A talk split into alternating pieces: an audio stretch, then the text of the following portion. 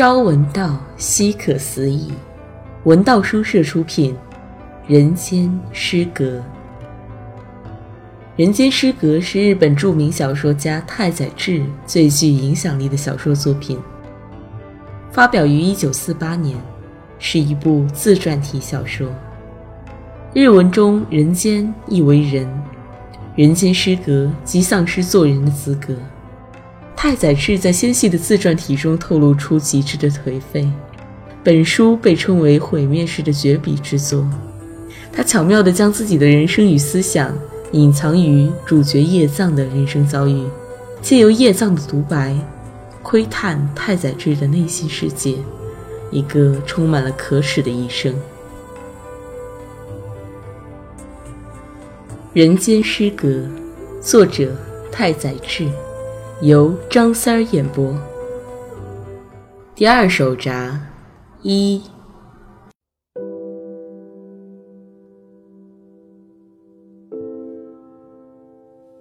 紧邻海岸线，就依傍在层涛涌没的大海边，并排耸立着二十多株树皮黝黑的高大的山樱树。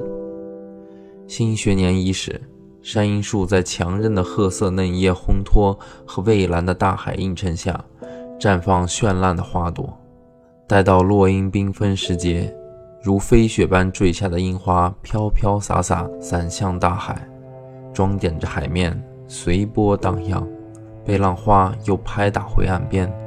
东北某所中学将这片镶满樱花的海滩作为自己的校园，而我。根本没有好好用功读书，竟顺顺当当地进入了这所初级中学。这所学校的校帽、徽章以及校服纽扣都以樱花花瓣作为图案。家中一房远亲的家就位于学校旁，因为这层关系，父亲便替我选择了这所拥有大海和樱花的中学。我寄宿在亲戚家，由于学校近在咫尺，我变成了一名慵懒的中学生。每天听到学校招礼的钟声响起，才急速跑向学校。尽管如此，借由高超的装糊涂本领，我在班级里的人气依然与日攀升。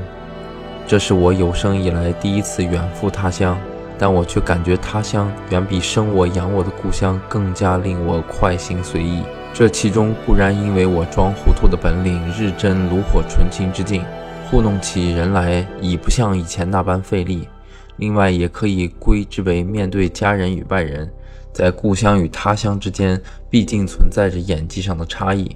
这一点，无论是何种天才，就算上帝之子耶稣也无法避议。对一名演员而言，最难发挥的场所莫过于自己的故乡剧场，并且三亲六戚、旧知故友全都集聚一堂，任凭演技再了得的名伶，想必也会大失水准吧。而我却一路演来，还获得了相当大的成功。像我这样的能手，到外向表演，自然能做到万无一失。我对人类的恐惧与过去相比丝毫未减，潜隐的心底一刻不停的剧烈蠕动。但我的演技却与日俱增，在教室里总能逗得让人发笑不止，连老师也一面叹息：“哎，这个班级要是没有叶藏，准是个好班。”一面却忍不住掩嘴窃笑，即使那些嗓门如雷的军训教官，我也能轻松地逗得他们呼噜大笑。我以为我已经彻底隐藏起自己的真面目，正想安然舒一口气时，却冷不防遭到了背后的突袭。这个从背后偷袭我的人，竟是班上公认的身体瘦弱、功课又极差的白痴似的男生。他面目轻重。老是穿一件像是他老爸或兄长传下来的旧上衣，袖子长的让人联想到圣德太子。军训和体操课时，总是只有在一旁观看的份儿。他就是这样一个家伙，所以我也认为对他完全不必心存警戒。那天上体操课，这个名叫竹一的家伙，他姓什么我早已忘记了，只依稀记得好像名字叫竹一，仍跟往常一样在旁观看。我们则进行单杠练习。我故意做出一副正儿八经的表情，大叫一声，朝单杠冲去，像跳远似的往前猛力一跃，结果一个屁股墩儿坐在了沙地上。这是我设计好的又一次失败。众人捧腹大笑，我自己也苦笑着站起身，掸去裤子上的沙土。这时，竹一不知什么时候已站到我身后，伸手戳着我的后背，低声说道：“你耍招，你是故意的。”我大为震惊，我精心设计、假装失败的事情，竟然不是被别人，而偏偏是被逐一识破，这让我始料不及，想都没有想过。刹那间，我仿佛看到了整个世界被地狱的烈火包围，炙焰烟迷。我几乎大叫一声，精神狂乱，幸好竭力控制住了自己。接下来的日子是无尽的不安与恐惧。表面上，我依旧可怜巴巴的佯装假痴取乐大家，但时不时的便会忍不住独自虚叹：我所做的一切都已被逐一彻底看破。用不了多久，他一定会四处向人道出这个秘密。想到这里，我不由得额头冒出黏糊糊的汗油。像个疯子似的，用怪异的眼神心虚的四下张望。假使可能，我甚至想从早到晚，一天二十四小时寸步不离的监视主意，不让他脱口道出我的秘密。我心中盘算着，在这般贴身缠络下，假以时日，我一定会竭尽所能，让竹一相信我不是在耍花招，而是真的出丑。倘若事情顺利，我甚至还指望着能够与他成为无两无双的亲密朋友。倘若这一切全都不可行，那便只有暗暗的祈祷他，呜呼哀哉了。不过我并没有杀死他的念头，在我过往的人生中，曾多次期望自己丧命他人之手，但从未想过要夺他人之命，因为我觉得那样反倒是给可怕的对手幸福了。为了收复逐一，我不时脸上堆满假基督徒般伪善的媚笑，脑袋左倾约三十度。轻搂他消瘦的肩膀，用嗲声嗲气的肉麻语调邀他到我寄宿的亲戚家来玩，他却总是流露出茫然的目光，沉默着不搭腔。记得是初夏时节，我终于出乎意料的成功了。那一日放学时，恰好遇上一场瓢泼大雨，雨点白茫茫一片倾泻下来，学生们都愣在那里，回不了家。我因为住宿离得非常近。便不以为然地冒着雨向外冲，忽然看见竹一呆呆地立在鞋柜旁的角落，于是招呼道：“上我家吧，我借把伞给你。”随即拽住怯生生的竹一的手，一块儿急奔入暴雨中。来到寄宿的亲戚家，我将两人淋湿的上衣拜托表婶帮忙烘干，自己则拉着竹一一直上二楼我的房间。这户亲戚家只有三口人，年过五十的表婶。还有鼻梁上架副眼镜，像是有病在身的身材高挑的大姐，她曾经嫁作人妇，后来又返回娘家，我也随这家人家的称呼管她叫姐姐。还有最近刚刚从女子学校毕业的妹妹杰子，她与姐姐一点也不像，个头娇小，长着一张圆圆的脸。楼下开了个小门店，店面陈列着一些文具和运动用品。不过，一家人主要的收入还是来自五六间出租杂屋的房租。这些杂屋还是已故的男主人在世时盖的。耳朵好疼，竹一站在那里说道：“我只要一淋到雨，耳朵就会很疼。”我朝他耳朵里瞧了瞧，他两只耳朵都患有严重的耳漏，脓水眼看就要流淌到耳廓外了。哇，这怎么行呢？很疼吧？我故意夸张地说。并且装出很震惊的样子，都怪我在大雨中拖着你跑，对不起啊！我学着女人的腔调说话，同时温柔地表示歉意。接着，我下楼找来棉球和酒精，让竹一靠在我的膝盖上，仔细地替他清洁耳朵。竹一似乎并没有察觉到这又是我伪善的诡计，还头枕在我的膝盖上，傻乎乎地恭维道。以后一定会有女人迷上你的。然而日后我才意识到，这句话竟像恶魔的预言般可怕。也许连竹一自己也不曾料到吧。不管是说迷上女人，还是说被女人迷上，这个词听上去都感觉非常粗鄙，带有一种浪虐的洋洋自得的味道。无论何等庄严的场合，只要冒出这个词来。神圣的迦兰即刻便礼崩乐摧，变成废墟一堆。但倘若用“被爱的不安”这类文学腔的措辞来取代“被迷上的痛苦”这种低俗用语，就不至于摧毁忧郁不安的嘉兰。说起来真是奇妙。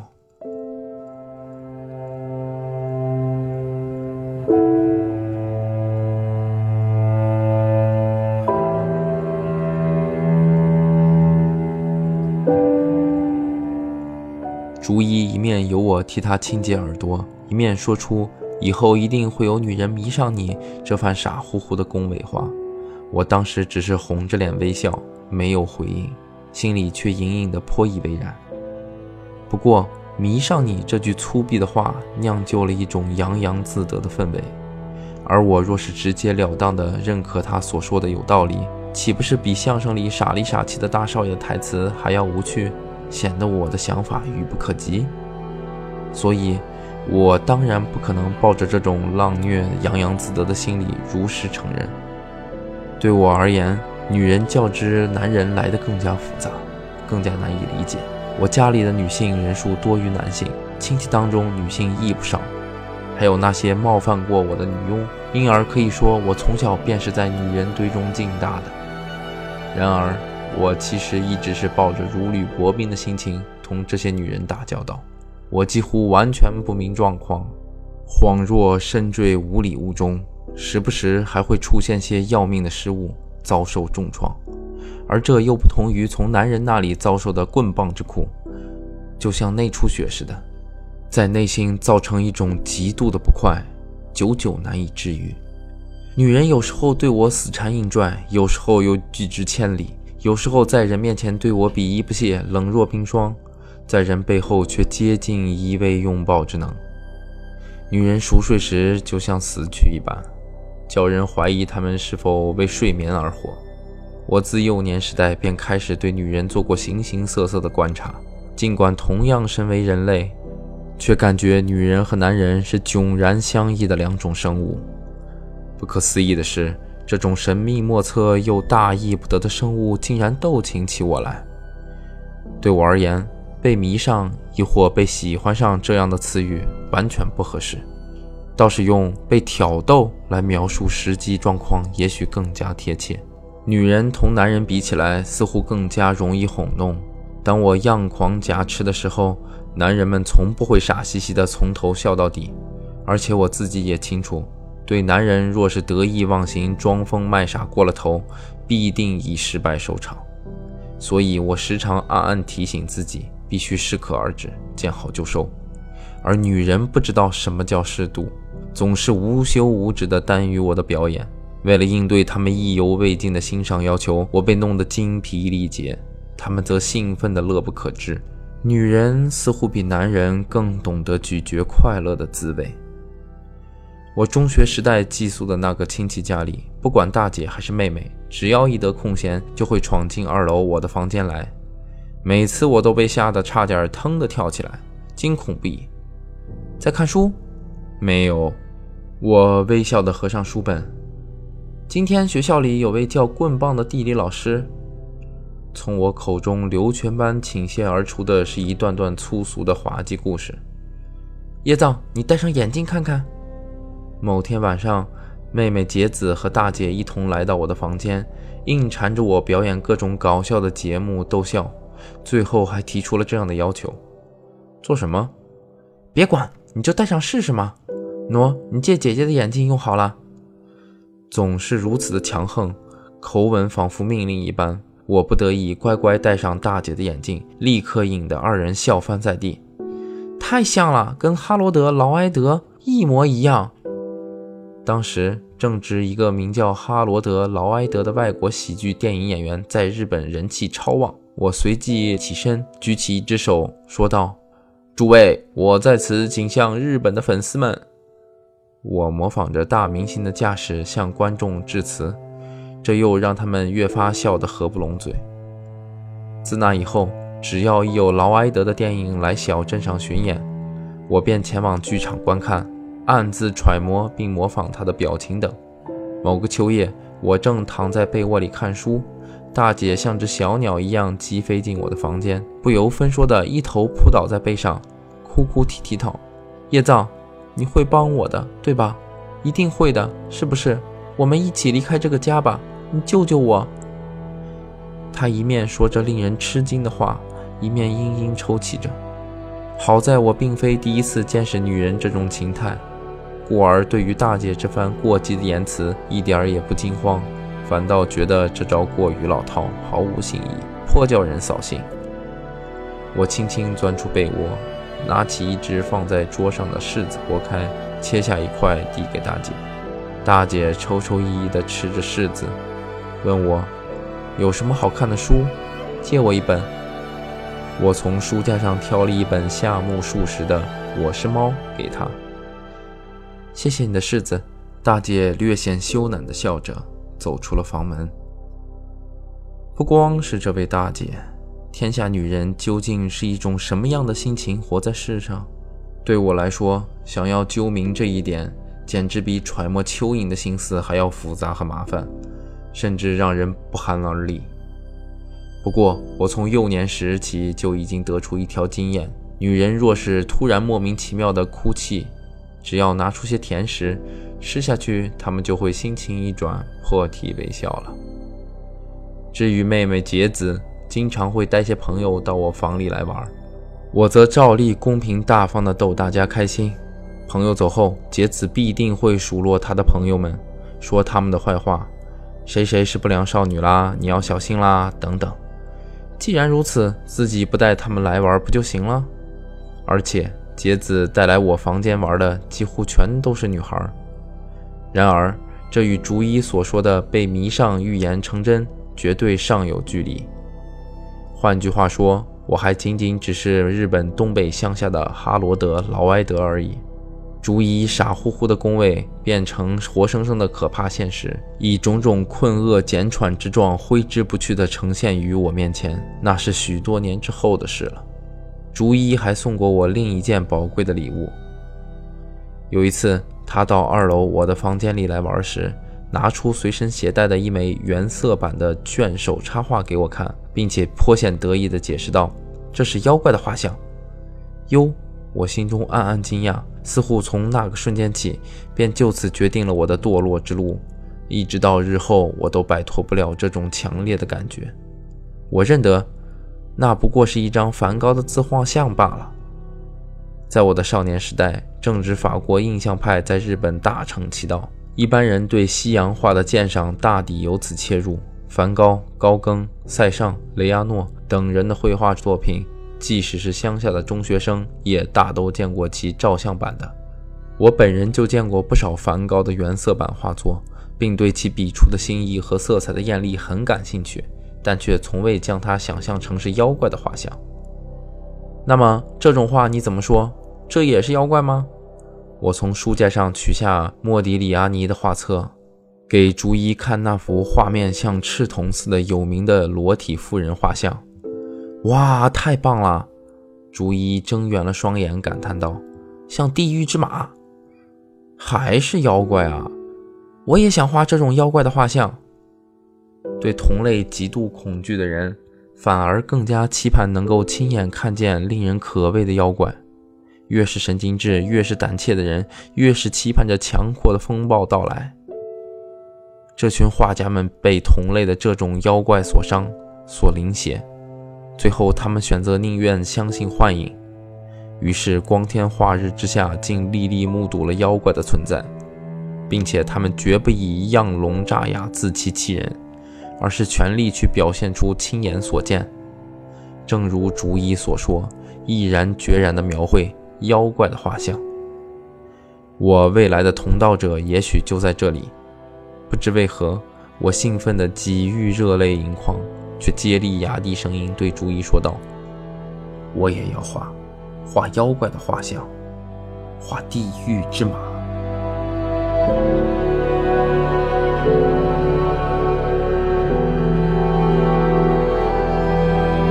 文道书社出品，感谢您的收听。